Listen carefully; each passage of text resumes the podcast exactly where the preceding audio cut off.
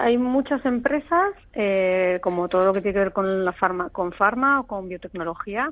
Nosotros también recomendamos empresas, por ejemplo, desde empresas de que, que se dedican al mundo de la robótica, robots que van a ayudar a, a, los, a las personas más adultas al, al, cuidado, desde cirujanos y también, por ejemplo, desde, desde pañales para incontinencia. O sea, yo creo que desde residencias para personas mayores, eh, pañales, eh, domótica para las casas, hay, hay, hay, mucha temática para invertir. Entonces, quizá fondos temáticos de aumento de la esperanza y hay bastantes. Hay alguno que se llama pues, LEO Golden Age, que de Barodier, que es, que es un buen fondo. Hay también un fondo de BlackRock que se llama World Science, que invierte en biotecnología y farma, que también son, son muy buenos fondos. AXA también tiene fondos. O sea, creo que las gestoras tienen fondos vinculados al aumento de la esperanza de vida.